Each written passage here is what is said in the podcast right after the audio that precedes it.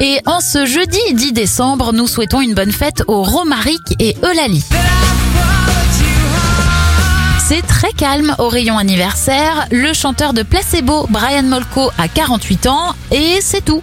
Les événements, Alfred Nobel disparaît en 1896. C'est à lui que l'on doit le fameux prix Nobel, remis tous les 10 décembre depuis 1901. D'ailleurs, Barack Obama reçoit le prix Nobel de la paix en 2009.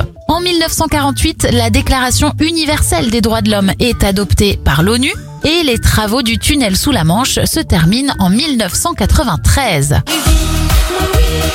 On referme cette éphéméride avec le titre numéro 1 en France il y a 10 ans, tout rond, Mylène Farmer avec Oui mais non.